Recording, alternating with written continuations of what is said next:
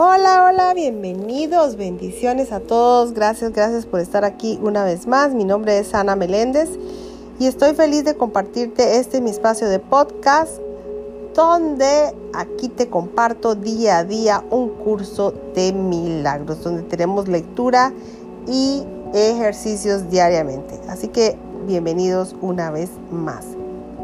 Continuamos con el capítulo 19. Hoy continuamos y este capítulo 19 que va, lo estoy dando por partes porque era bastante largo. Entonces estamos ya en el capítulo de la parte C. En la parte C como título el tercer obstáculo, la atracción de la muerte. El tercer obstáculo, la atracción de la muerte. La lectura dice, a ti y a tu hermano, en cuya relación especial en el Espíritu Santo entró a formar parte, se os ha conseguido o se concedido liberar y ser liberados del culto de la muerte, pues esto fue lo que se os ofreció y vosotros lo aceptáis. No obstante, tenéis que aprender más cerca de este extraño culto, pues encierra el tercer obstáculo que la paz debe superar. Nadie se puede morir a menos que elija la muerte. Lo que parece ser el miedo a la muerte es realmente su atracción. La culpa es asimismo algo tímido y temible, mas no ejerce ningún poder excepto sobre aquellos que se sienten atraídos por ella y la buscan. Y lo mismo ocurre con la muerte. Concebida por el ego, tu tenebrosa sombra se extiende sobre todo ser vivo porque el ego es el enemigo de la vida mas una sombra no puede matar. ¿Qué es una sombra para los que viven? Basta con que la pasen, la pasen de largo para que desaparezca.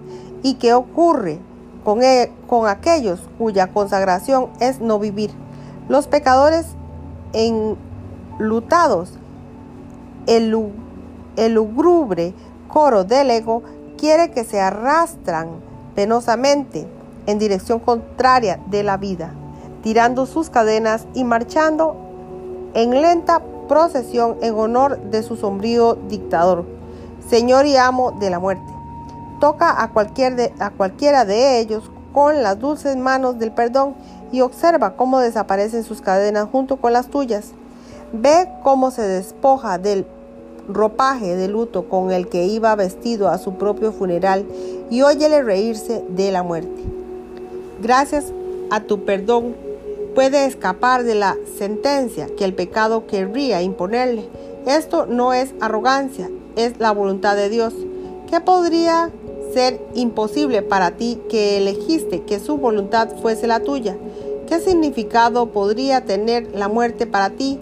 Tu dedicación no es la muerte ni a su amo.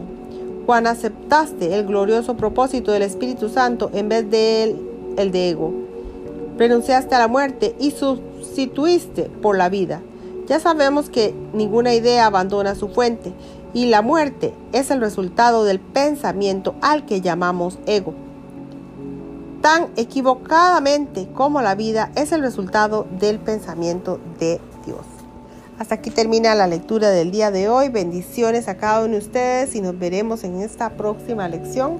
Dios mediante. Gracias, gracias a cada uno. Gracias, gracias.